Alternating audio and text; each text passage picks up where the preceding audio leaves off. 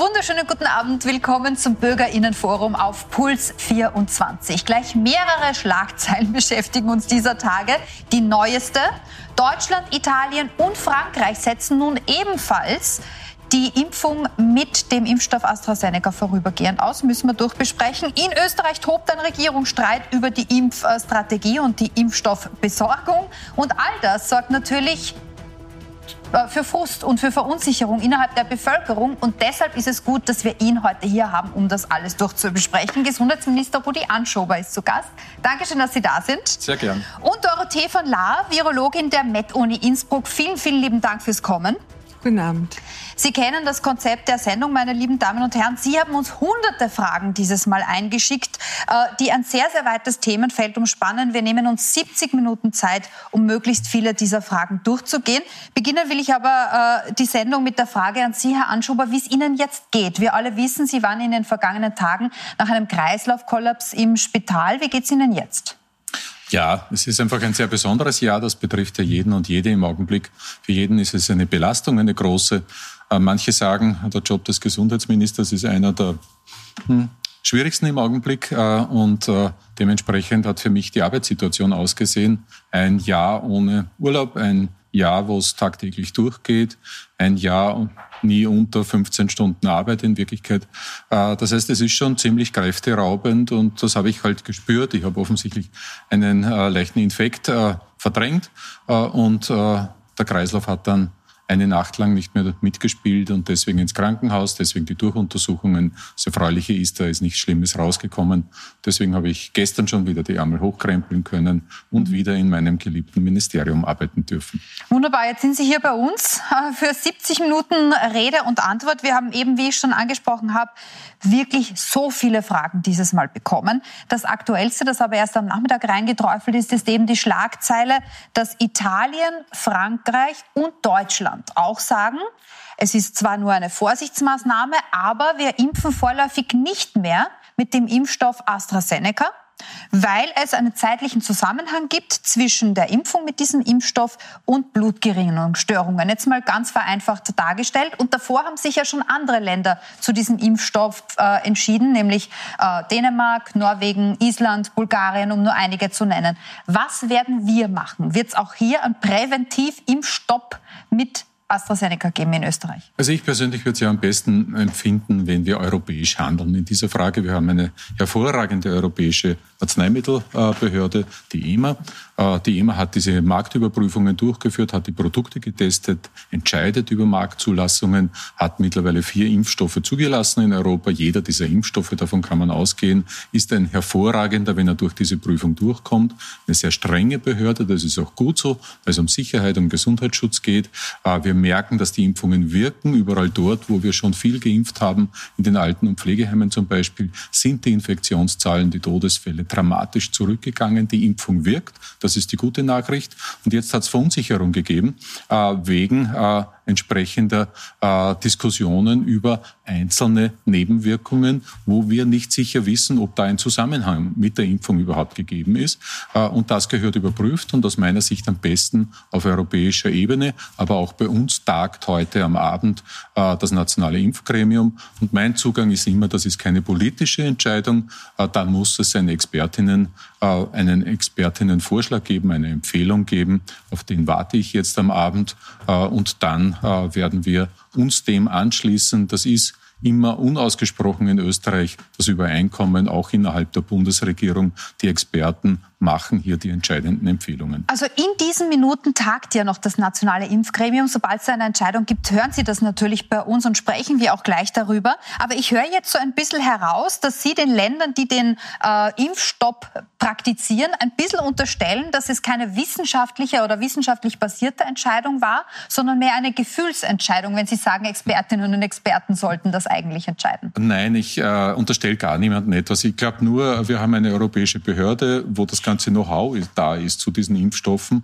Äh, die haben eine sehr intensive Überprüfung über viele Wochen hindurch gemacht, äh, kennen diese Impfstoffe in- und auswendig, wissen, was hier möglich ist, was hier nicht möglich ist. Mhm. Äh, und die tagen ja auch regelmäßig genau zu diesen Fragen. Dort laufen auch alle Informationen über Nebenwirkungen, über konkrete Erfahrungen zusammen aus ganz Europa. Und da sollte eigentlich aus meiner Sicht die Entscheidung fallen, eine Grundsatzentscheidung für ganz Europa. Aber jetzt ist natürlich über viele nationale Entscheidungen schon eine gewisse Dynamik da. Was soll man jetzt machen, Frau Professor van Laar?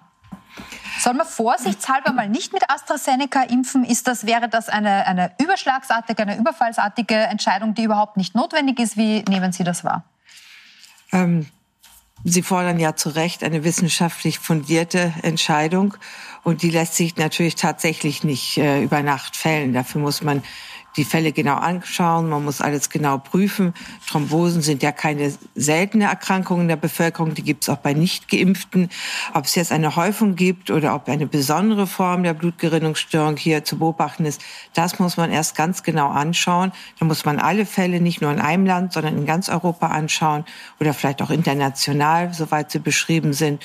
Und dann muss die EMA im Grunde, also die Europäische Arzneimittelbehörde, die muss dann im Zusammenschau mit allen Fakten eine vernünftige Entscheidung treffen. Insofern kann ich mir vorstellen, dass es auch nicht verkehrt ist, wenn heute Abend entschieden wird, dass wir bis zu einer Entscheidung der EMA die Impfung aussetzen mit AstraZeneca. Aber ich möchte der Entscheidung ja nicht vorgreifen, aber ich könnte mir vorstellen, dass das auch Sinn machen könnte, ja. Mhm. Nun äh, höre ich da heraus, dass Sie sagen, äh, eine Thrombose wird es ja auch geben, wenn wir gerade nicht äh, großflächig die Bevölkerung äh, durchimpfen würden. Auch da treten gehäuft Thrombosefälle auf. Also würden Sie sagen, von der Risikobewertung her ist es immer noch gefährlicher, womöglich an Covid zu erkranken, als äh, nach AstraZeneca womöglich eine Gerinnungsstörung zu haben? Ja, das sowieso. Also das ist völlig klar. Trotzdem möchte man ja keinen Impfstoff verwenden, der wenn auch selten solch eine Nebenwirkung macht. Ähm, es wäre eine für Impfung sehr untypische Nebenwirkung. So etwas haben wir bei anderen Impfstoffen noch nie beobachtet. Mhm. Ähm, aber wie gesagt, man muss die Sache prüfen und Covid selber macht schwere Gerinnungsstörungen, an denen man dann auch versterben kann und natürlich deutlich häufiger als mhm. äh, man sonst daran erkrankt in der Bevölkerung. Also das ist natürlich das viel größere Risiko. Mhm. Aber man ist, muss es trotzdem prüfen und Impfstoffe müssen sicher sein und man muss sie genau anschauen. Also wie gesagt, die Entscheidung des Nationalen Impfgremiums steht noch aus und wir werden selbstverständlich Sie sofort darüber informieren, wenn wir Bescheid wissen. Eine ganz konkrete Nachfrage, die wir wirklich so oft zugesandt äh, und äh, gehört haben, bekommen haben in den letzten Tagen, ist, äh, kann man sich den Impfstoff aussuchen. Exemplarisch dafür hat uns Christine Veit geschrieben, die schreibt, ab wann können Privatpersonen sich einen ausgewählten Impfstoff gegen das Coronavirus kaufen? Also sie würde es sich auch selber anschaffen, wenn es geht. Ich möchte meine Familie bestens geschützt wissen, aber auf keinen Fall das Risiko mit dem AstraZeneca-Impf AstraZeneca-Impfserum eingehen. Wir sind alle bereit, uns impfen zu lassen, aber eben nur nicht mit AstraZeneca. Das ist jetzt das neue Phänomen, dass es eben nicht mehr nur ImpfgegnerInnen äh, und ImpfbefürworterInnen gibt, sondern jene, die sagen, ich will impfen, aber bitte nicht mit diesem Impfstoff. Frage eins: Wird das jemals möglich sein oder ab welchem Zeitpunkt wird das möglich sein äh, in der Impfstrategie, im Impfplan, dass man sich womöglich selber einen Impfstoff kauft und sich den verimpfen lässt? Also ich glaube, wir müssen da das Ganze betrachten. Wir sind ja wenn ich so zurückschaue, im letzten Mai, Juni sind wir da gesessen und haben uns gedacht, mein Gott, das wäre ein großartiger Traum, wenn wir in ein, zwei Jahren eine Impfung hätten. Und dann hat die Wissenschaft, hat die Forschung, hat die Industrie auch äh, das Unmögliche, das scheinbar Unmögliche äh, wirklich werden, Wirklichkeit werden lassen. Und das ist schon eine großartige Leistung. In diesem kurzen Zeithorizont äh, mittlerweile sechs, sieben Impfstoffe am Markt zu haben, die gut funktionieren. Die vier sind bereits durch die Genehmigungsbehörden durchgegangen. Und ich kann wirklich sagen, sagen, das ist eine wirklich strenge Überprüfung und äh, wenn man da durchkommt, dann muss das ein guter Impfstoff sein. Äh, und natürlich geht da Sicherheit äh, zuerst. Das ist der eine Punkt. Und der zweite Punkt, ich kann mich erinnern, im Dezember kurz vor Weihnachten sind einige Ärzte bei mir gesessen äh, und haben gesagt, ja, wir sind total dafür, wir wollen auch eine Rolle der Ärzte und die machen das großartig im Übrigen. In Österreich funktioniert das mit der Einbeziehung äh, auch äh, der entsprechenden Ärzte, gerade in ländlichen Regionen, sehr, sehr gut. und sie haben zu mir gesagt, Impfung, ja, super, ich freue mich darauf, aber eines sage ich Ihnen schon im Vertrauen, mit BioNTech möchte ich nie geimpft werden. Das ist mir viel zu riskant. Und Weil das, das damals die neuere Technologie war und so weiter. Das war für mhm. alle eine gewisse Unsicherheit. Äh, und ich will damit mit diesem Beispiel nur sagen, natürlich gibt es da immer Stimmungen, äh, die sich verändern, äh, die sich weiterentwickeln. Jetzt hat sich die Stimmung gedreht. BioNTech ist ein sehr, sehr verlässlicher Impfstoff. Wir sind alle sehr glücklich und froh, dass wir ihn haben. Nichtsdestotrotz, also ich, ich verstehe, dass Sie sagen, man muss beiden Impfstoffen nach wie vor vertrauen, weil auch die Länder, die sagen, AstraZeneca setzen wir vorerst aus, ja immer betonen, das ist nur eine Vorsichtsmaßnahme. Wir haben keine Ahnung, ob es irgendeinen Zusammenhang ja. gibt zwischen der Impfung mit AstraZeneca und den Gerinnungsstörungen. Plus die Fälle sind jetzt auch nicht so häufig, wenn man bedenkt, dass Millionen von Menschen europaweit geimpft wurden mit AstraZeneca. Völlig äh, problemfrei äh, zum überüberwiegenden Teil. Das ist das eine. Nichtsdestotrotz wird es vielleicht Menschen geben, die sagen, ja, aber trotzdem, wenn ich die Möglichkeit habe, will ich es mir aussuchen. Wird die Möglichkeit gegeben sein, dass man vielleicht selber in der Apotheke sagt, ich zahle es mir selber, wenn ich es mir selber aussuchen möchte? Auch das wird nicht möglich sein. Nein, die Möglichkeit können wir derzeit nicht aufmachen. Warum? Es wäre das völlige Chaos. Äh, wenn sich jeder seinen Wunschimpfstoff, der sich dann ja auch laufend verändert, äh, aussuchen würde. Äh, wir haben eine gute Prüfung, darauf kann man sich verlassen, dass diese Prüfung gut funktioniert.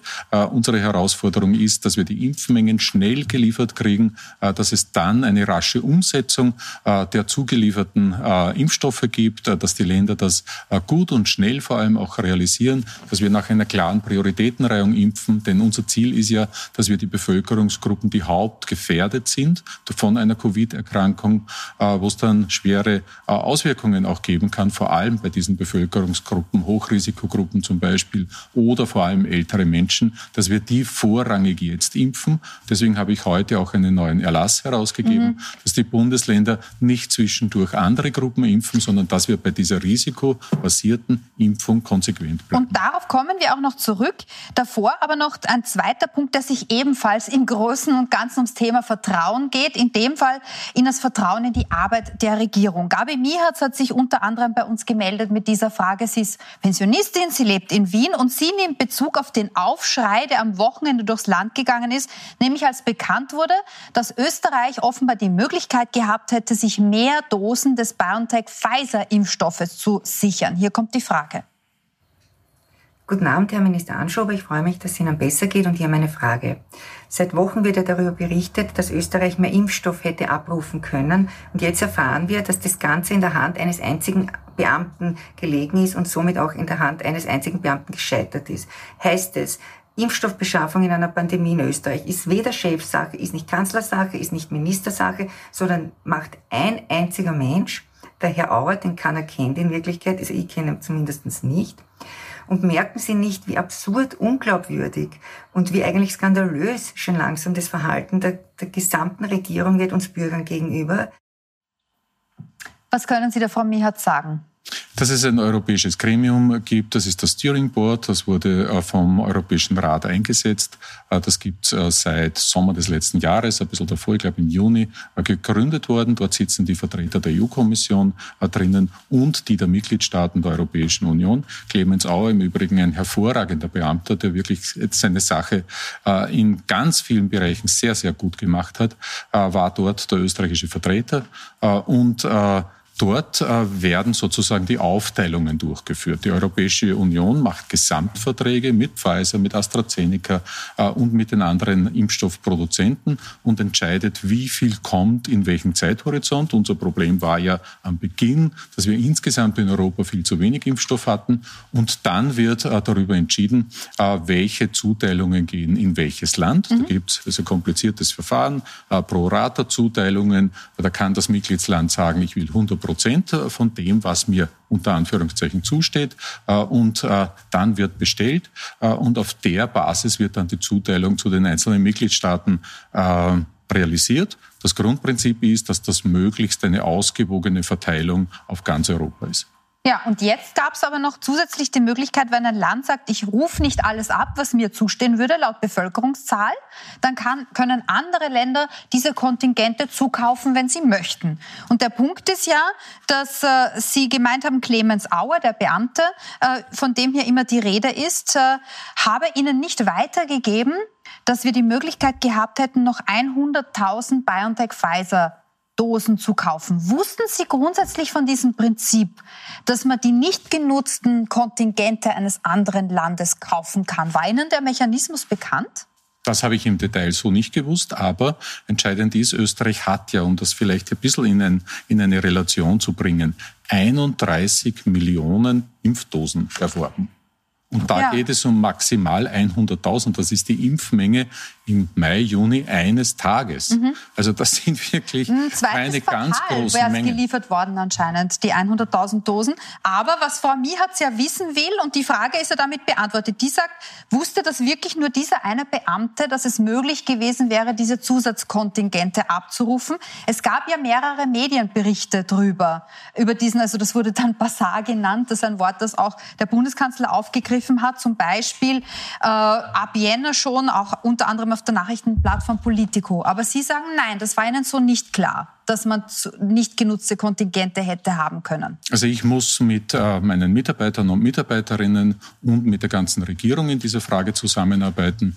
Äh, das funktioniert auch sehr gut. Österreich hat, wie gesagt, 31 Millionen Impfdosen. Das ist für jeden Einzelnen ist es eine 2,8-fache Überdeckung dessen, was wir brauchen für die Impfung, äh, realisiert. Also es ist dem äh, Kollegen Auer wirklich gegenüber sehr unfair, äh, das jetzt an dieser. Menge, an dieser vergleichsweise kleinen Menge äh, aufzuhängen. Aber wichtig ist schon, dass es eine Informationspflicht gibt äh, und äh, dass derartige Informationen auch auf den Tisch gehören. Okay, aber also das, das Entscheidende wäre ja gewesen, warum es jetzt ein bisschen wehtut, dass wir das nicht haben, dass die Lieferung wahrscheinlich wahrscheinlich bis zum zweiten Quartal möglich gewesen wäre. Und das hätten wir schon, glaube ich, ganz gut brauchen können. Zum oder? Teil. Äh, nur zum Teil wäre diese Lieferung wahrscheinlich möglich gewesen. Das ist so eine, eine äh, Wäre-Wenn-Diskussion, denn wir wissen nicht, äh, wie viele Länder in diese Verteilung äh, dieses zweiten Topfes, jetzt wird es wirklich sehr kompliziert, mhm. hineingegangen wären. Normalerweise gibt es da eine Aufteilung auch nach dem Bevölkerungsschlüssel. Mhm. Äh, also eine komplizierte Geschichte. Wichtig ist auch, äh, dass der Clemens Auer ein Budget vorgefunden gefunden hat äh, für das letzte Jahr, in dem er sich bewegen musste. Äh, und äh, wie gesagt, die Beschaffung von 31 Millionen Dosen, das hat gut funktioniert. Okay, Österreich ist sehr, sehr gut ausgestattet. Das ist mir wichtig, dass das auch. Ist somit ist. angekommen, dass wir 31 Millionen Dosen haben. Im Augenblick verwenden wir aber von dem Kontingent können wir noch nicht auf alles zugreifen, weil auch noch nicht alle Impfstoffe, die wir bestellt haben, überhaupt zugelassen sind. Mhm. Ähm, die äh, Nachfragen noch dazu. Hans Bürgert im ORF anscheinend anscheinend davon gesprochen, wir hätten 750.000 Dosen zukaufen können. Können Sie das bestätigen oder bleiben Sie dabei, dass es 100.000 äh, Dosen gewesen wären? Es kommt immer darauf an. Ich habe versucht, äh, es äh, zu erklären, sichtbar zu machen. Das normale, herkömmliche Verfahren ist das Aufteilungsverfahren zu den einzelnen Mitgliedstaaten. Wenn jetzt ein Mitgliedstaat den für ihn äh, vorgesehenen Anteil nicht zur Gänze nimmt, äh, sondern keine Ahnung, zwei Millionen Dosen oder 100.000 oder 50.000 Dosen übrig lässt, aus welchen Gründen auch immer, äh, dann kommt das sozusagen in diesen zweiten Topf. Mhm. In diesem zweiten Topf kann man sich grundsätzlich noch bewerben. Das heißt, die Menge, um die es geht, die hängt davon ab, wie viele Länder sich mhm. bewerben und mit welchen Anstrengungen, mit welchem Ziel. Äh, und äh, von daher kann man das jetzt nur sehr theoretisch äh, beantworten. Tatsache ist, wir sind sehr, sehr gut ausgestattet in Österreich mhm. mit diesen 31 Millionen Dosen. Umgekehrt äh, haben auch sehr viele jetzt rekapituliert und es sehr unfair gefunden, wie der Bundeskanzler in dieser Situation auch mit Ihnen als Person umgegangen ist, indem er am Freitag erst äh, der EU schwere Vorwürfe gemacht hat wegen der angeblichen Langsamkeit der Impfstoffbeschaffung, äh, dann aber auch äh, indirekt gegen Ihr Ministerium äh, schwere Vorwürfe Vorwürfe erhoben hat. Und am Tag darauf hat die ÖVP-Gesundheitssprecherin quasi ähm, nachgezogen und den Rücktritt zwei ihrer Spitzenbeamte gefordert oder eine Spitzenbeamtin und ein Spitzenbeamter. Und äh, Clemens Auer, wie Sie selbst gesagt haben, hat dann selber gesagt, er zieht sich aus seiner Impfkoordinatorenposition zurück. Jedenfalls hat das die Menschen bewegt, was sich da abgespielt hat übers Wochenende. Und Dietmar Kieresitz hat uns geschrieben, an Sie gerichtet die Frage, wie lange lassen Sie sich von Kanzler Kurz demütigen? Es schlägt sich auf Ihren Gesundheitszustand und somit auf Ihre Leistungsfähigkeit. Ja, ich habe schon sehr ungewöhnlich empfunden vom Zeitpunkt her, denn wenn man im Krankenhaus ist, äh, dann kann man nicht wirklich mitdiskutieren. Aber sei es drum, unser Ziel, unsere Aufgabe ist, dass wir bestmöglich für Österreich arbeiten in dieser Krisensituation. Da geht es nicht so sehr um persönliche Eitelkeiten oder um Emotionalitäten. Ich finde, Politiker müssen Profis sein und Politiker müssen versuchen, aus jeder Situation, gerade in Zeiten einer derartigen schweren Krise, das Beste zu machen. Das ist mein Ziel, dass ich bestmöglich arbeite, dass ich die bestmögliche Leistung bringe, äh, dass wir mit den Experten und Expertinnen, die wir in Österreich haben, bestmöglich zusammenarbeiten und dass wir möglichst gut durch diese schwere Krise durchkommen. Das ist ohne dies alles andere als einfach. Ist noch die nötige Vertrauensbasis zum Koalitionspartner insgesamt da, um ein Krisenmanagement gut zu machen? Äh, das ist ganz wichtig, äh, diese Frage, die Sie stellen. Ja, diese Vertrauensebene ist von meiner Seite da und ich glaube, das ist umgekehrt genauso. Äh, wir haben heute auch intensiv über dieses Thema gesprochen. Das ist ja auch wichtig, dass man. Wir? Etwas sind Sie und der Herr Bundeskanzler? Oder? Ja, im kleinen Kreis. Natürlich muss man so etwas auch durchreden miteinander. Und ich habe mich ja gestern hingesetzt und habe diese Themen auch mit meinen Mitarbeitern, mit den Fachexperten im Haus bei mir im Gesundheitsministerium überprüft, im Detail äh, nachrecherchiert, was ist tatsächlich die Situation. Äh, und das Ergebnis ist, Österreich ist da gut aufgestellt. Äh, wir haben eine Situation, wo wir eben gut ausgestattet sind. Äh, die Impfkampagne ist jetzt äh, deutlich beschleunigt. Ich weiß, mhm. auch mir war es am Beginn zu langsam, weil wir einfach zu wenig Lieferungen hatten. Das ist aber nicht das Verschulden von irgendjemandem, sondern weil Europa einfach insgesamt noch sehr wenig vergleichsweise Impfdosen von der produzierenden Industrie bekommen hat. Schauen wir zurück zum Thema Thema Impfen in Österreich und Impfplan in Österreich. Ich hoffe, wir haben jetzt live äh, bei uns via Skype äh, Steph Grohmann zugeschalten. Ah, okay, unsere Skype-Leitungen sind leider gerade blockiert, merke ich. Ähm, dann hören wir uns zunächst einmal an, was äh, Karin Duderstadt gesagt äh, zu sagen hat. Sie ist Geschäftsführerin von Wir sind Diabetes. Das ist eine Dachorganisation der Diabetes-Selbsthilfe in Österreich. Und da geht es ganz konkret, das wurde schon ganz kurz angesprochen, um die Reihung äh, all jener, die ähm, die Impfung zu einem bestimmten Zeitpunkt erhalten sollen. Bitte schön. Minister, bei unserem Treffen im September haben Sie uns versprochen, die Anliegen der 800.000 Menschen mit Diabetes in Österreich ernst zu nehmen. Heute muss ich Ihnen leider sagen, wir fühlen uns total im Stich gelassen. Nicht nur, dass bei der Verteilung der Covid-Impfdosen der wissenschaftliche Erkenntnisstand der österreichischen Diabetesgesellschaft nicht berücksichtigt wird, sehr viele Menschen bekommen auch keine konkrete Auskunft darüber, wann es die Möglichkeit für eine Covid-Impfung geben wird. Wann wird es endlich konkrete Lösungen geben, die vor allem auch klar verständlich und ehrlich kommuniziert werden? So, äh, Diabetiker, wann kommen die dran? Das ist so die Grundfrage, die hier äh, mitschwingt. Also wir haben in Österreich die Situation, dass wir das nationale Impfgremium haben. Dieses macht einen Vorschlag und hat einen Vorschlag gemacht für diese Reihenfolge, für diesen Ablauf der Impfungen. Das wird bei uns als Impfplan, also österreichischer Impfplan bezeichnet. Der ist im Ministerrat beschlossen worden, heute auch noch einmal mit einem Erlass präzisiert worden.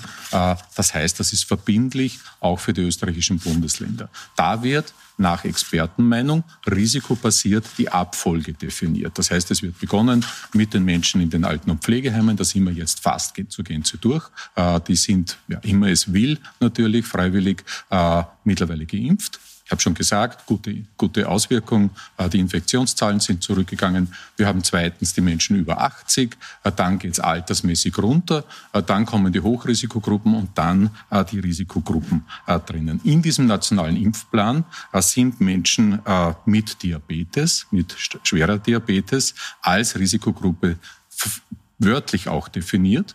Das heißt, sie haben hier auch eine Priorität in der Abfolge. Das wird dann auf Landesebene als Termin jeweils vergeben. Mhm. Da gibt es Anrufsysteme, da muss man sich anmelden und dann kriegt man, so hoffe ich, eine rasche entsprechende Terminzuweisung. Nun ist es natürlich so, dass es immer passieren kann, dass einzelne Gruppen, einzelne Betroffene finden, sie seien nicht hoch genug priorisiert. Wie würden Sie das, Frau Professor von Lahr, einschätzen? Äh, sind Diabetikerinnen und äh, Diabetiker am richtig, an der richtigen Stelle derzeit in der Risikoeinschätzung und dementsprechend auch im Impfplan? Ja, da muss man dem nationalen Impfgremium natürlich folgen. Das Risiko ist für die alten Menschen erhöht, das Risiko ist für die Diabetiker erhöht, schwer zu erkranken oder zu sterben. Äh, es ist besonders für die sehr Alten, das heißt über die über 80-Jährigen ist es sehr hoch. Da gibt es Zahlen bis 10, 15 Prozent Mortalität in diesen Altersgruppen. So hoch ist die Mortalität bei den Diabetikern nicht. Aber da kann man auch wieder Abstufungen machen. Aber das wird dann irgendwann zu kompliziert. Mhm. Wenn man einen Diabetiker mit schweren, schweren diabetischen Folgeerkrankungen nimmt, kommt der vielleicht in das Risiko eines gesunden 80-Jährigen irgendwann muss man dann auch das vereinfachen und sagen, der durchschnittliche Diabetiker, der durchschnittliche über 80-Jährige. Mhm. Und da ist es richtig, dass die Alten vorgereiht sind. Mhm. Ja. Also da gibt es auch innerhalb der einzelnen Risikogruppen natürlich Abstufungen, die man aber eigentlich nicht äh, durchregieren kann, sondern irgendwann einmal muss man sagen, die sind eine Gruppe. Äh, das ist natürlich verständlich. Eine Analyse aller neuen Entwicklungen innerhalb dessen, was uns diese Tage so begleitet hat, an Schlagzeilen gibt es übrigens gleich nach dieser Sendung. Kurz äh, eine Frage an meinen Kollegen Werner Seker. Was erwartet uns da? Nun ja, ein unfaires Foul von der ÖVP und ist der, da der Gesundheitsminister deutlich mehr in der Verantwortung, als man glauben könnte. Das bedeutet das auch für das Zusammenarbeit in der türkis-grünen Koalition. Darüber sprechen wir mit Thomas Hofer, Politikberater, und wir sprechen mit Tino Wieser. Er ist der Geschäftsführer der Hygiene Austria. Das ist die Firma, die ja Made in Austria Masken verkauft haben soll, die eigentlich Made in China waren. Ja, aber wir bleiben beim Thema Impfen und äh, wie die Impf, äh, Durchimpfungsstrategie in Österreich weitergeht. Nach einer kurzen Pause bleiben Sie bei uns.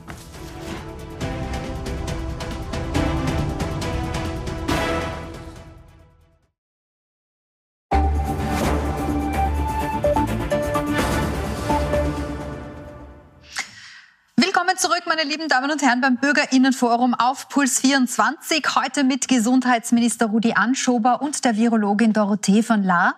Äh, wir haben leider Gottes aktuell ein Problem, äh, über Skype eine Verbindung herzustellen zu unseren vielen Fragestellerinnen, die sich gerne live auseinandersetzen würden mit unserem Podium heute. Ist leider gerade nicht möglich. Wir arbeiten fieberhaft dran, wenigstens eine Telefonleitung möglich zu machen. Zum Glück haben wir aber ausreichend Videomaterial bekommen, ausreichend Mailzuschriften bekommen kommen und die werden wir in der Zwischenzeit abarbeiten. Ich entschuldige mich an allen, äh, die quasi schon ähm, sich vorbereitet hatten und sich eingeschworen hatten auf eine gute Argumentation. Wir kommen vielleicht im Laufe der Sendung oder hoffentlich im Laufe der Sendung noch dazu. Ein großer Punkt, das wird Sie beide nicht überraschen, ist, wann dürfen wir endlich wieder mehr? Zum Teil schauen die Menschen äh, westlich vor Radlberg ein bisschen neidisch auf den äußersten äh, Westen, in, äh, nämlich auf die Vorarlberger, die äh, zumindest wieder unter strengen Auflagen in Lokale dürfen, unter anderem. Andere wieder sagen, das ist doch eine schlechte Idee, denn wir, wir stehen mit Neuinfektionsraten und sieben Tage Inzidenz insgesamt ja gerade so schlecht da. Äh, aber ganz konkrete Anliegen formulieren unter anderem Beatrice Drach. Sie ist Outdoor-Trainerin. Bitte schön.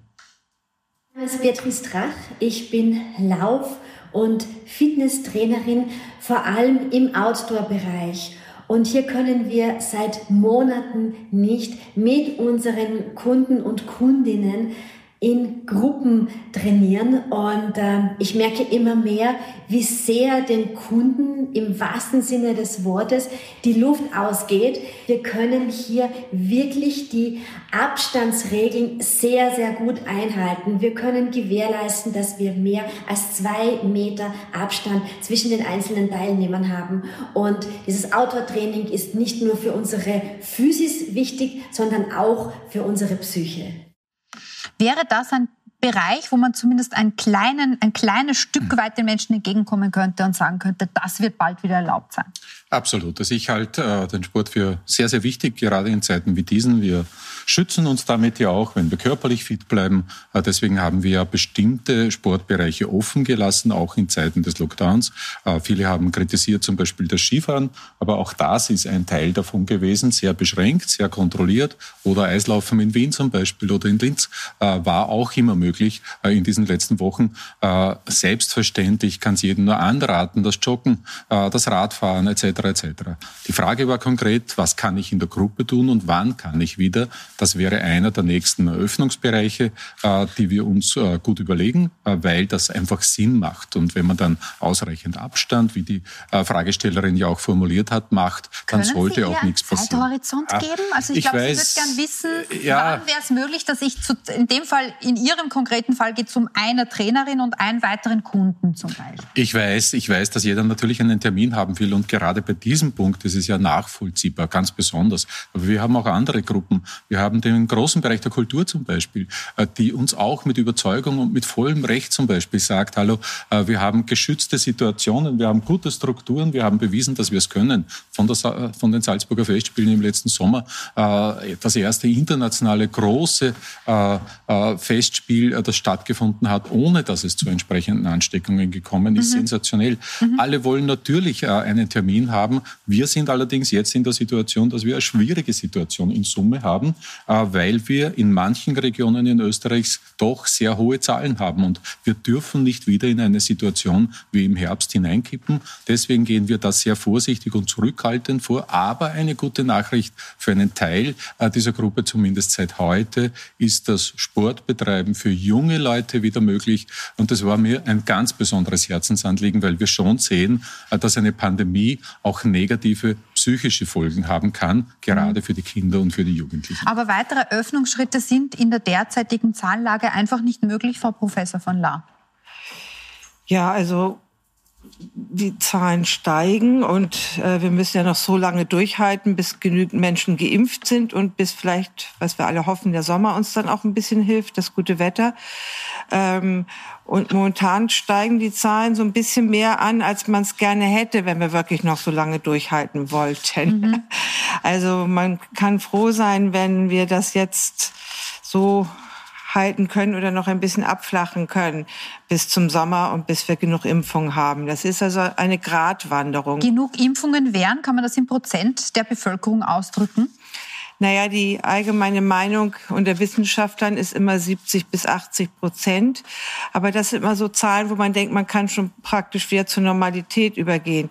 Aber bei 50 Prozent wäre es schon fantastisch. Damit kann man rechnen, dass man mit Masken und vielleicht wirklich so ein paar Hotspots wie Diskotheken oder so werden dann vielleicht noch nicht möglich sein.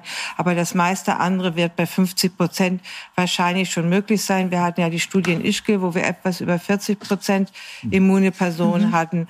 Und dort hat keine zweite Welle im November stattgefunden, im mhm. Gegensatz zum Rest von Österreich. Mhm. Wann sind diese 50 Prozent erreicht, wenn wir weiterhin mit AstraZeneca impfen? Das ist eben das große Fragezeichen. Kommen die Liefermengen alle? Können wir alle Liefermengen tatsächlich nützen? Äh, gehen die Liefermengen eins zu eins rasch in Umsetzung und genau zu denen, die es vorrangig brauchen? Äh, unser Ziel ist, äh, dass wir bis Ende Juni 65 äh, Prozent Durchimpfungsrate haben haben Ende mhm. Juni. Das heißt, wir müssten mit diesen 50 Prozent circa im Mai äh, irgendwann sein. Äh, das wäre schon ganz gut. Jetzt sind wir bei 10 Prozent im Übrigen, gerade am mhm. Wochenende. Da werden jetzt äh, aber sich viele denken, um Gottes Willen, bis Mai, das halten wir nicht aus. Ja, um, aber darf ich äh, ja. eine, eine gewisse Hoffnung auch äh, stiften? Wir arbeiten gerade an Rechtsgrundlagen dafür, dass man als Geimpfter in diesen ersten Schritten in beiden ersten Gruppen auch äh, bestimmte Vorteile haben kann.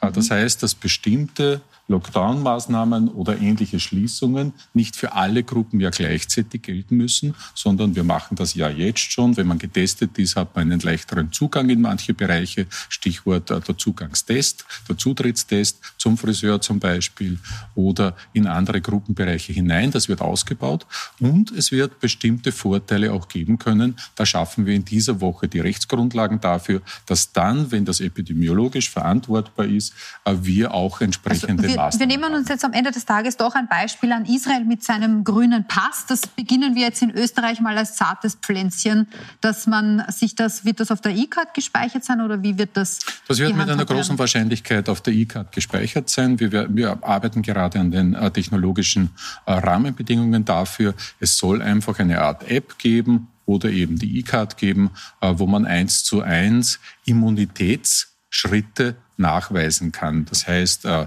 die Impfung oder wenn du schon einmal die Erkrankung gehabt hast und damit genesener bist, damit auch einen gewissen Schutz hast oder mhm. eben die Testungen, äh, das soll auf einem, auf einer einzigen App darstellbar sein. Natürlich auch in Papierform für Menschen, die mit Apps äh, nicht so umgehen können. Gibt es dafür einen Zeithorizont? Ja, da sind wir am Donnerstag im Gesundheitsausschuss mit diesen rechtlichen Grundlagen. Ich hoffe sehr, dass das rasch umgesetzt wird. Bin da natürlich abhängig von der Mehrheit im österreichischen österreichischen Nationalrat. Das ist der Gesetzgeber, der hat da die Priorität. Wir machen die Vorschläge äh, mhm. und ich hoffe sehr, dass da die Zustimmung kommt. Wir brauchen eine breite Mehrheit dafür, denn da braucht es auch eine rasche Umsetzung im Bundesrat. Mhm. Wenn es da zu keinen Verzögerungen kommt, dann könnten wir schon im April in die ersten operativen Umsetzungen gehen. Damit hoffe ich, dass wir jetzt einmal eine Skype- oder Telefonverbindung haben zu, ah, eine Skype-Verbindung sogar, totaler Luxus zu Steph Grohmann. Schön, dass Sie da sind. Grüß Sie, guten Abend. Und Sie haben eine Frage zum Thema Impfen und Impfstrategie. Bitte schön. Ja, und zwar meine Frage wäre, wir bekommen ja jetzt in den nächsten Wochen dann hoffentlich äh, viel neuen Impfstoff. So erstens einmal, was genau bekommen wir denn da jetzt? Und zweitens, was gibt's für Pläne, wie das dann logistisch ablaufen wird, diese Impfungen unter die Leute zu bringen? Also werden die niedergelassenen Ärzte da mitarbeiten? Wird es Impfzentren geben? Wie wird das ablaufen genau? Mhm. Also erstens einmal haben wir uns selten zuvor über einen Gast so gefreut wie über Sie jetzt. Weil das äh, der erste gelungene Versuch der Zuschaltung ist, hat mich auch sehr gefreut. Danke für die Frage. Eine, die sehr viele berührt und betrifft, die viele wissen wollen, denke ich. Äh, der zweite Frageteil äh, war die Fragestellung, äh, wie wird denn das umgesetzt? Was gibt's da an Maßnahmen, an organisatorischen? Also wir setzen genau auf diese drei Bereiche, die Sie genannt haben. Nämlich einerseits auf den niedergelassenen Arzt, die niedergelassene Ärztin, äh, die eine wesentliche Rolle eine wesentliche Funktion hat, äh, gerade bei Menschen. Ich nehme eine Gruppe nur her, äh, die bettlägerig sind, die zu Hause sein müssen aus Krankheitsgründen oder aus Altersgründen, äh, zu der dann der Arzt kommt, die Impfung durchführt. Äh, das ist eine Option. Die zweite Option sind große Betriebstestungen zum Beispiel. Also wir wollen ganz intensiv mit der Wirtschaft zusammenarbeiten, äh, weil wir im Betrieb natürlich sehr viele Mitarbeiter und Mitarbeiterinnen an einem Platz vorfinden. Das wird eine zweite Option sein. Und die dritte, die größte, werden klassische Impfstraßen sein, so wie wir jetzt äh, die Teststraßen kennen, wie wir in Wien auch im Herbst bereits die Impfstraßen bei der Grippeimpfung gehabt haben. Das das wird massiv ausgebaut werden äh, und äh, das wird ein sehr breites, attraktives Angebot. In einigen Bundesländern wird das ja auf diese Art und Weise mit den beschränkten Impfstoffen, die wir bisher hatten, bereits umgesetzt. Erster Teil der Frage von Ihnen war aber, wie viel kommt wann, von welcher äh, Marke sozusagen. Und da kann ich auch Auskunft geben darüber. Wir werden im Lauf des März in Summe gut 1,1 Millionen Dosen haben. Das ist ein Rekord, den wir bisher noch nicht gehabt haben. Äh, durch vier geteilt kann man ein bisschen sehen, was da pro Woche dann weitergeht. Äh, und wir werden im zweiten Quartal dann große Schritte machen. Da wird es um fast sechs Millionen Dosen gehen. Mhm. Äh, also April, Mai, Juni. Und davon wird es eine Mischung in Summe geben. Wir haben bei diesen 31 30 Millionen, von denen ich, glaube ich, mehrfach am Beginn gesprochen habe, damit es ein bisschen hängen bleibt, offen gesagt. Wir haben da auch eine sehr klare Priorität bei Pfizer äh, BioNTech äh, mit rund 11 Millionen Dosen, die wir von Pfizer BioNTech äh, äh gekauft haben. Wir haben rund 5,9 Millionen Dosen wieder in Summe von diesen 31 Millionen von AstraZeneca. Wir haben 4,7 Millionen von Moderna und dann geht es in kleinere Bereiche hinein. Johnson Johnson äh, kommt dann und ganz, ganz spannend, äh, unsere große Hoffnung für einen Impfstoff für junge Leute, den haben wir ja bisher noch nicht, ist eine sehr, sehr interessante Firma Valneva, die die ja einen Forschungsursprung hier in Wien hat. Mhm. Äh, sind Sie zufrieden, Frau Grohmann? Äh, ja, danke sehr. Freue mich schon. ja, hoffentlich. Also wir hoffen ja alle, dass wir irgendwann jeder eine verbindliche Terminzusage haben. Ähm, insgesamt haben Sie jetzt angesprochen, welche Möglichkeiten es gibt zum Durchimpfen. Fakt ist aber, es hängt sehr von den Bundesländern ab, wie das ausgestaltet ist. Es gibt Bundesländer wie Wien, die stürzen sich total auf das Impfstraßenkonzept. Es gibt Bundesländer wie Niederösterreich, die sagen, die Hausärzte werden das schon hinkriegen. Sehr zugespitzt äh, bitte formuliert. Ähm, muss man da als Gesundheitsminister strengere Vorgaben machen und sagen, Leute, einen gewissen Prozentsatz an Impfstraßen müsst ihr einrichten oder so und so viele Leute müssen in Einrichtungen geimpft werden? Nein, wir haben diese Vorgaben nicht gemacht. Warum? Weil Österreich einfach sehr, sehr unterschiedlich ist. Wenn ich in Tirol impfe, habe ich eine andere Situation wie in Wien zum Beispiel. Äh, habe ich andere Strukturen. Äh, auch äh, ein Flächenbundesland wie Niederösterreich, wie Oberösterreich muss anders behandelt werden. Die Grundsätze sind klar. Wir wollen die Mischung äh, dieser drei großen Angebote, um es vereinfacht darzustellen, und es ist klar, äh, es wird notwendig sein, groß und stark in die Betriebe hineinzugehen, vor allem in die großen Betriebe hineinzugehen und damit sehr viele an einem Ort auch zu erreichen und damit sehr effizient impfen zu können. Aber es war eine bewusste Entscheidung, die operative Umsetzung dieser Impfkampagne bei den Ländern anzusiedeln, weil die ihre Stärken äh, am besten kennen und weil die gerade auch bei den freiwilligen Organisationen, bei den Blaulichtorganisationen mhm. den allerbesten Zugang haben. Gehen wir eigentlich davon aus, dass alle Impfstoffe, jetzt haben Sie oft schon das 31 Millionen Dosen gesagt, das wird wirklich hängen bleiben. Äh, gehen wir davon aus, dass alle Hersteller eine Zulassung bekommen werden eigentlich, Frau Professor? Naja, gerade so zum Schluss wird wahrscheinlich leider erst unsere ähm, eigene Impfstofffirma, weil die natürlich noch recht früh ist in der Entwicklung, zu einer Zulassung kommen. Aber die großen, die genannten, Johnson Johnson ist ja auch äh, bald da. Also das ist, äh, damit kann man schon rechnen, dass also von diesen 31 Millionen doch der Großteil in den mhm. nächsten Monaten zugelassen ist. Mhm. Ein paar kleine vielleicht nicht, aber die große Frage äh, der Impfstoffe und äh, der Impfstoffbeschaffung lassen wir fürs Erste hinter uns. Wir warten immer noch, dass das nationale Impfgremium äh, seine heutige Sitzung beendet, damit wir darüber weiter sprechen können. Jetzt gehen wir aber wieder mal zurück zur Frage, was ist eigentlich erlaubt oder was sollte erlaubt sein? Und dazu haben wir in der Leitung Gabriel Venturiello. Er ist Gastronom in Dornbirn, also eigentlich in der goldenen Zone, möchte man meinen. Hallo, einen wunderschönen guten Abend. Im goldenen Westen zu Hause. Im goldenen Westen zu Hause mit den tollen Sieben-Tages-Inzidenzen. Was ist denn Ihre Frage? Ja, grundsätzlich ist meine Frage an Herrn Anschober, wenn wir schon eine Testregion machen in Vorarlberg, warum wir das nicht wirklich so machen, dass wir dieses wissenschaftlich evaluieren.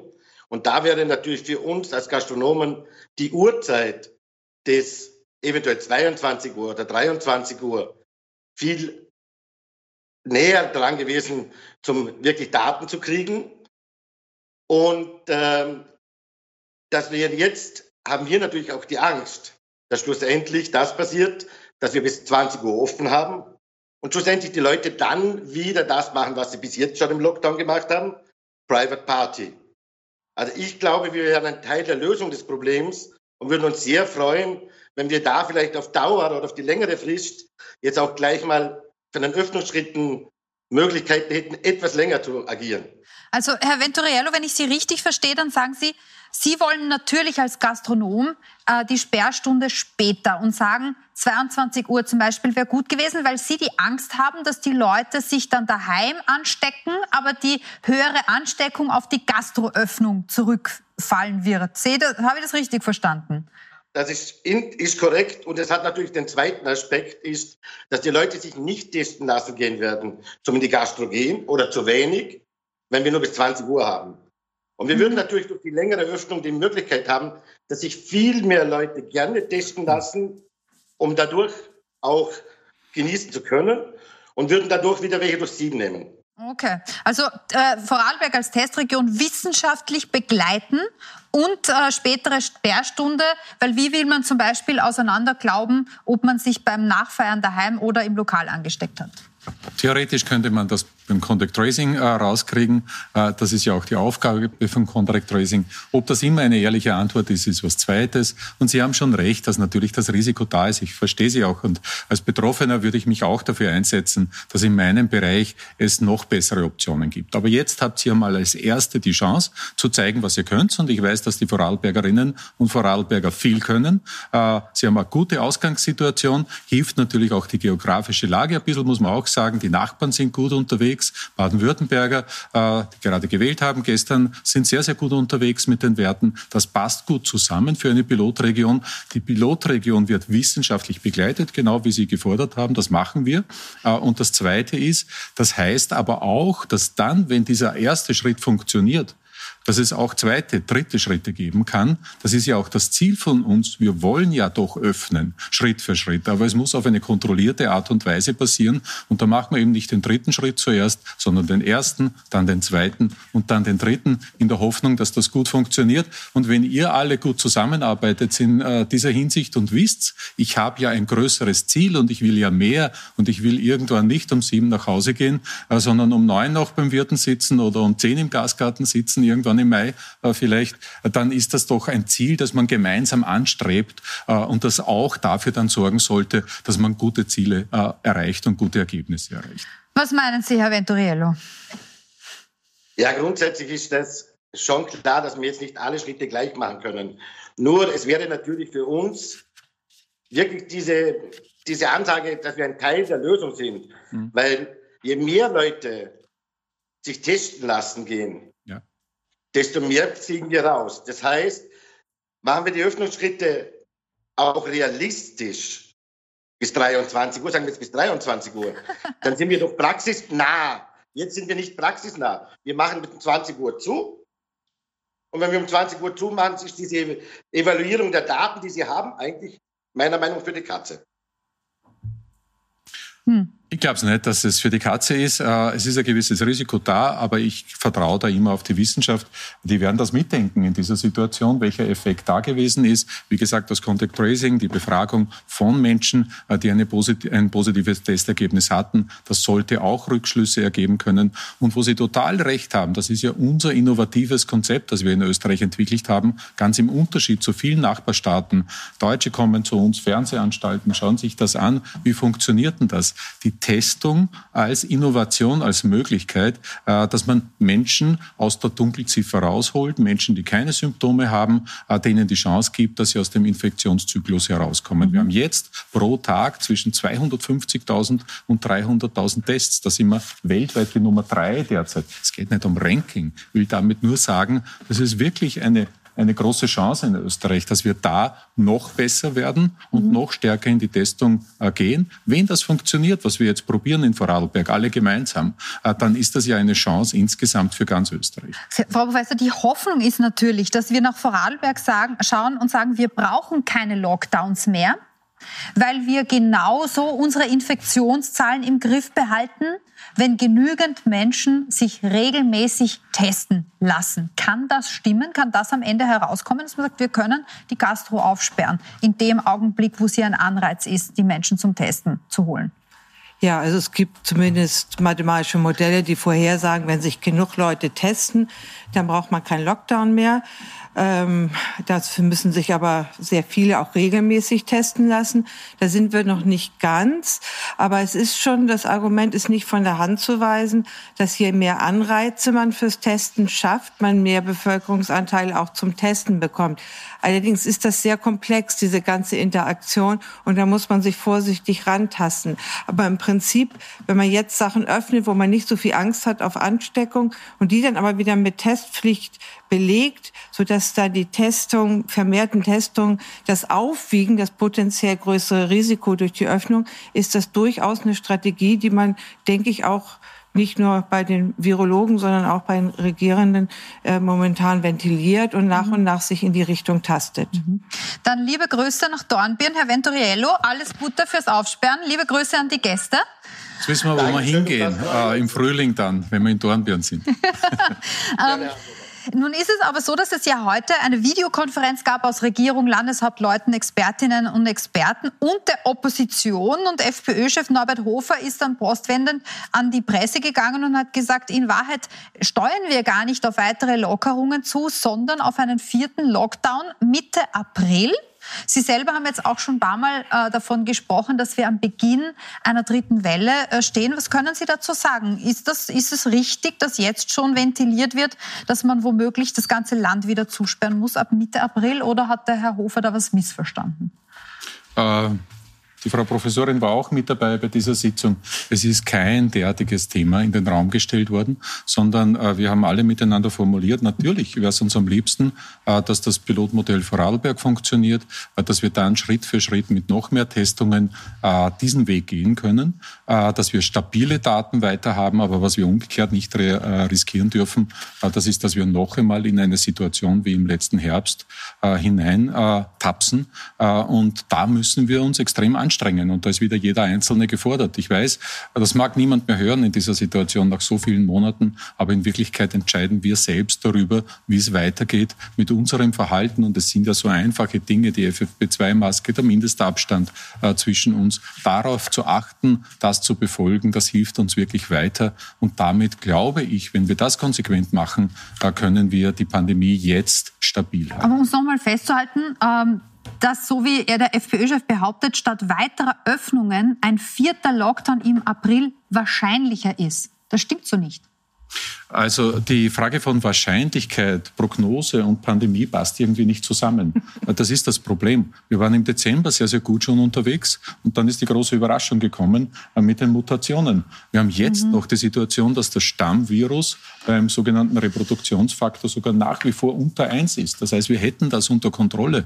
Äh, nur die Mutation ist ansteckender und die sorgt derzeit dafür, je mehr der Anteil, je höher der Anteil äh, der Mutationen ist, desto höher wachsen auch die Infektionszahlen. Das heißt, du hast immer wieder große Überraschungen. Man kann das nicht planen und sagen, in drei Monaten werden wir exakt die Situation haben. Würde man das auch wünschen. Auf mhm. jeden Fall will niemand etwas zumachen. Niemand strebt das an. Alle wollen wir dafür arbeiten, dass wir möglichst bald durch diesen Albtraum durch sind. 27. März, Lockerungen, können Sie uns da schon was sagen? Uns wurde das ja so ein bisschen ins, ins, ins Schaufenster gestellt, dass da vielleicht was kommt kann man noch nichts äh, Also sagen. wir haben uns ausgemacht heute, dass es zwischen den Bundesländern, weil wir eben sehr unterschiedliche regionale Situationen haben, äh, Gespräche gibt mit äh, unserem Ministerium, dass wir uns ansehen, wie könnten denn spezifische regionale Modelle aussehen, was ist wo vertretbar, wo mhm. ist es nicht vertretbar äh, und auf der Basis werden wir dann am kommenden Montag Entscheidungen treffen. Was gut funktioniert aus meiner Sicht, das ist dieser erste Sicherheitsschutzschirm, den wir begonnen haben äh, zu bauen, dass wir überall dort, wo wir Bezirke mit sehr hohen Werten haben, über 400, äh, dass wir überall dort eingreifen mit spezifischen Maßnahmen und mit Ausreisetestungen wieder dasselbe Instrument. Äh, da erreichen wir dann wieder viele mit Testungen, denn jeder, der kontinuierlich aus Wiener Neustadt oder bis vor kurzem aus Tirol oder äh, aus äh, Hermagor hinausfährt, der muss ein negatives Testergebnis bei sich haben. Mhm. Als nächstes bei uns in der Leitung via Skype zugeschaltet ist der Studiengangsleiter Gesundheits- und Krankenpflege an der IMC-Fachhochschule in Krems, Markus Goller. Schön, dass Sie da sind. Einen wunderschönen guten Abend. Ihre Frage bitte, Herr Goller. Gerne. Meine erste Frage, ich hätte zwei Fragen. Meine erste Frage ist, es sind 2020 17.000 Fachkräfte gestorben in, in, auf der ganzen Welt. Und unsere Krankenhäuser haben mittlerweile ganz, ganz volle Corona-Stationen. Ich spreche jetzt nicht von ähm, den, den Intensivstationen, sondern von den Corona-Stationen. Es wird also immer schlimmer und es sind wirklich alle schon sehr, sehr am Limit und trotzdem werden Maßnahmen zur Öffnung gemacht und hier wird ganz klar Menschenleben gefährdet. Warum? Ja, das ist die andere Seite der Medaille, äh, die Sie ansprechen und es ist wichtig, das sichtbar zu machen. Äh, denn äh, wir reden immer von Zahlen. Wir haben so und so viele, gut 1000 Menschen, die derzeit sogenannte hospitalisierte Corona-Erkrankte sind, also mit Spitalsaufenthalt, mit anderen klaren Worten. Äh, die brauchen Betreuer, Betreuerinnen, Menschen, die sie tagtäglich pflegen, die um ihr Leben, um ihre Gesundheit kämpfen. Äh, und wir haben derzeit, ich glaube, habe die heutige Zahl nicht ganz hundertprozentig im Kopf, aber ich glaube, wir sind so rund um 340 äh, Patientinnen und Patienten, die schwer erkrankt sind in den Intensivstationen. Und was dort geleistet wurde, gerade im letzten November, Dezember, als wir so ganz an der Grenze schon gewesen sind, dass wir es noch schaffen, dass wir durchkommen, dass jeder eine Betreuungschance hat, dass es keine harte Triage in Österreich gibt, wo jemand eine Behandlung, eine Pflege nicht mehr erhalten kann, weil es die Ressourcen, die Kapazitäten nicht mehr betrifft. Das muss in unserer Planung immer das Erste sein. In das Gasthaus zu gehen, ist schön. Ich freue mich auch extrem drauf. Ich habe mir mit zig Menschen schon ausgemacht, wo überall ich das erste Mal sitzen möchte und äh, wie schön das sein wird, wenn wir ein Glas Bier miteinander im Gasgarten trinken. Aber diese Freude, das ist eine, die im Vergleich zu dem, was uns droht, wenn wir zu leichtsinnig sind, äh, ja. äh, das ist schon eine Relation, die wir im Kopf haben müssen und die wir bedenken müssen, auch wenn wir es vielleicht nicht mehr so gut hören wollen. Also außerhalb von Radlbergs werden ja jetzt auch keine Lockerungsmaßnahmen gesetzt, aber das ist Ihnen auch schon zu gefährlich als Experiment, wenn ich Sie das, wenn ich Sie das richtig verstehe, oder? Ja, vor allem, weil wir schon am Limit sind in vielen Punkten oder kurz vor dem Limit sind, noch bevor die Intensivstationen voll sind. Das ist natürlich die große Gefahr. Das ist weltweit so, aber auch in Österreich. Und da würde ich auch genau wissen, Sie setzen in Ihren TV-Auftritten immer auf die Inzidenzzahlen. Ich höre aber so gut wie nie etwas über den Long-Covid oder dass Personen, die einen schwachen Verlauf haben, 10 Prozent haben davon Langzeitschäden oder Langzeitprobleme, wo wir monatelang daran arbeiten müssen wäre es jetzt nicht sinnvoller, anstatt dauernd Inzidenzzahlen zu propagieren, mal auf Aufklärung zu setzen und den Leuten zu sagen, was denn danach kommt, auch wenn es nur ein leichter Verlauf ist. Mhm. Also bei Long-Covid, das möchte ich auch dazu sagen, haben wir tatsächlich sehr viele Anfragen bekommen von Betroffenen, die oft Monate nach einer Erkrankung immer noch, die, die Symptome sind dann unterschiedlich, äh, an Erschöpfungszuständen leiden, immer noch keinen Geruchs- oder Geschmackssinn haben und so weiter. Also das müsste man mehr thematisieren, äh, sagt Markus Goller. Ja, das ist ganz wichtig, haben wir auch vor. Äh, das ist ja ein großer Forschungsbereich auch im Augenblick. Äh, wie wirkt sich Long-Covid tatsächlich aus? Wir wissen da vieles noch nicht, aber wir haben viele Betroffene, äh, die uns sehr, sehr präzis darstellen, was ihre Lebenssituation ist. Bei Puls TV waren wir vor einigen Wochen und hatten hier in der Runde auch eine mhm. Schauspielerin, Regisseurin, die den Geschmacksnerv bis zum heutigen Tag nach einer Erkrankung im März Schon ein das, Jahr ich, her fast, ja. Genau, mhm. verloren hat. Ja. Und das klingt so scheinbar harmlos, den Geschmacksnerv zu verlieren. Was das für sie in ihrem Leben Lebensalltag an Behinderung, an Erschwernissen, an Verlust der Lebensqualität bedeutet, äh, ist etwas ganz anderes und äh, äh, ist schwer nachzuvollziehen, aber extrem wichtig. Mhm. Und das ist nur ein Teil davon. Bei vielen Menschen kommt die richtige schwere Covid-Situation auch erst ein paar Monate später überhaupt. Und es ist mhm. ein leichter Krankheitsverlauf. Das heißt, wir werden hier vor großen Herausforderungen stehen. Also diese schwere Erkrankung, diese Gefahr zu verharmlosen, das wäre das Allerschlimmste, was wir tun können. Das Ding ist ja bei Long-Covid, dass wir nicht so richtig zu wissen scheinen, warum es manche Personen betrifft, also warum manche Menschen eine Covid-Erkrankung durchmachen in unterschiedlichem Schweregrad, aber dann wieder völlig normal zurück ins Leben kommen können und dass manche Monate damit befasst sind, können Sie uns sagen, Frau Professor, was da der Stand der Forschung ist, was Long-Covid betrifft? Ja, also die, den Mechanismus dieser Erkrankung verstehen wir noch nicht so richtig, wo er kommt. Ein Teil ist vielleicht psychologisch, durch die man auch sonst hätte nach Intensivstationen Aufenthalten, braucht man oft lange auf die Beine zu kommen. Aber es, es gibt eben was, was darüber hinaus eindeutig Covid-spezifisch ist auch Konzentrationsprobleme, Gedächtnisstörungen, also neurologische Symptome neben dem Atemwegs-Kreislauf, Herz-Kreislauf-Problemen. Also es ist ein sehr breites Spektrum an Symptomen, die viele, viele Monate andauern und äh, die die Leistungsfähigkeit der Leute eben ähm, einschränken, erheblich einschränken. Ähm, das ist auch ein relativ neues Forschungsgebiet, wo man den Ausmaß immer mehr, wo man den Ausmaß, das Ausmaß jetzt immer mehr versteht erst mit der Zeit, wie viel das wirklich sind, wenn man das genauer untersucht. Und ähm, so ein bisschen übergeordnet gedacht, ich meine, ich als Medizinerin und Virologin kann einfach sagen, so wenn wir alles zumachen, verhindern wir, dass Menschen an Covid erkranken, dass sie sterben und dass es kein Long-Covid gibt. Gut, aber ein Politiker muss dagegen rechnen, die psychischen Störungen bei Kindern und bei Jugendlichen, die Vereinsamung der alten Menschen, ähm, erhöhte Selbstmordraten, wirtschaftliche Folgen, Arbeitslosigkeit. Ich bin so dankbar, dass ich nur Mediziner bin und genau Ihre Meinung da vertreten kann. Also das müssen wir alles machen, dann verhindern wir das. Aber das alles aufzuwiegen, diese verschiedenen Seiten, halte ich für eine unglaublich schwere Aufgabe, ja. Mhm. Dann sage ich Dankeschön an Markus Goller auch für die Bewusstseinsbildung und liebe Grüße äh, nach Krems. Und eine Frage zu Long Covid haben wir auch als Videobotschaft zugeschickt bekommen. Und zwar von Alexandra Stefano. Sie ist selbst Long Covid Patientin. Bitteschön. Mein Name ist Alexa Stefano und ich war bereits vor einem Jahr im März 2020 infiziert. Ich leide nach wie vor an neurologischen Schmerzen und an Erschöpfungszuständen, weshalb ich mich auch momentan auf Reha befinde. Über lange Zeit war eine meiner Hauptinformationsquellen die Selbsthilfegruppe Long Covid Austria, weil es für mich als Betroffene keine medizinische Anlaufstelle gab, an die ich mich wenden konnte, die auf Post-Covid-Patienten spezialisiert war. Seit kurzem gibt es nun im Wiener AKH eine Spezialambulanz, was mich auch zu meiner ersten Frage führt.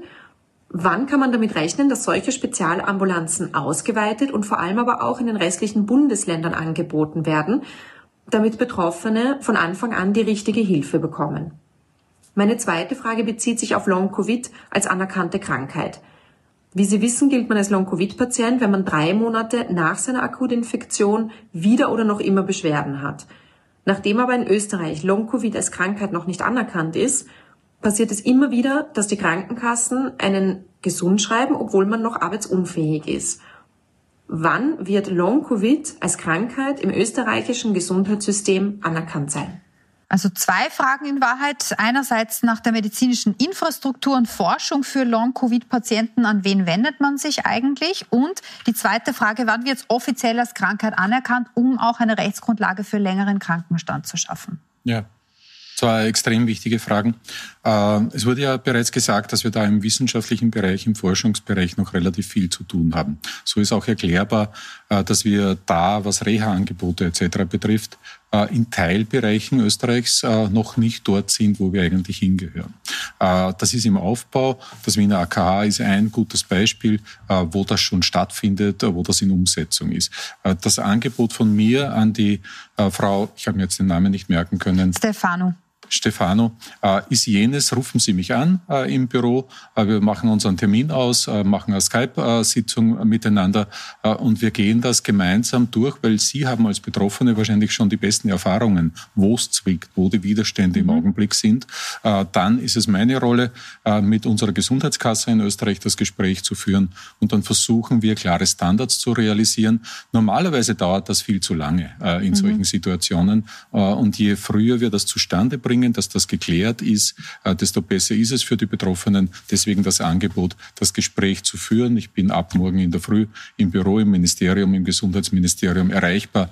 Scheuen Sie sich nicht, rufen Sie an äh, und wir äh, versuchen da einen gemeinsamen Weg zu entwickeln. Nicht nur für Sie persönlich, damit mhm. ich nicht missverstanden werde, sondern generell für Lösungen. Das ist aber auch wahrscheinlich was, äh, Frau Professor von La, was man gar, was gar nicht eine nationale Anstrengung sein kann, sondern, sondern wo es einen internationalen Datenaustausch wahrscheinlich braucht. Findet das so statt? Kann man sich das so vorstellen, dass die Virologinnen, Medizinerinnen, Covid-BehandlerInnen dieser Welt sich vernetzen und äh, gemeinsam Forschung betreiben?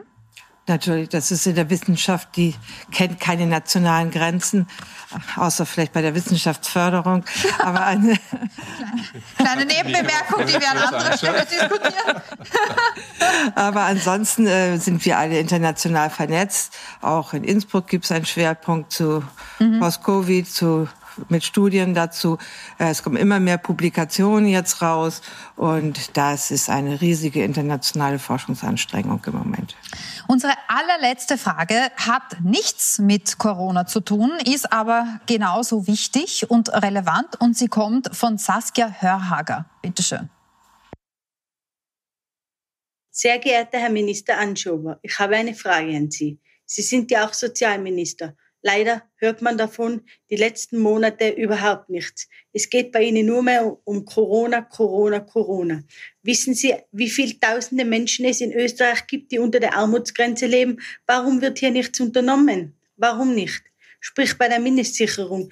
Dieses System ist vollkommen veraltet und gehört neu aufgerollt. Ich finde, das gehört endlich geregelt. Sie sind Sozialminister. Warum wird hier nichts unternommen? Sind Ihnen die Menschen wirklich egal, die armen Menschen? Ich hoffe, Sie beantworten meine Frage und ich wünsche Ihnen noch alles Gute. Vielen Dank.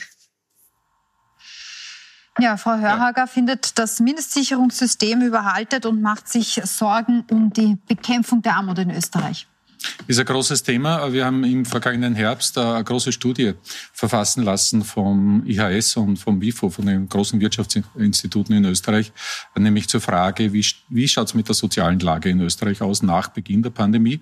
Äh, da ist etwas Beruhigendes rausgekommen, nämlich dass diese Fördermaßnahmen, die wir gesetzt haben, mit punktuellen Unterstützungsmaßnahmen im Bereich von armutsgefährdeten Menschen, dass die beginnen zu greifen.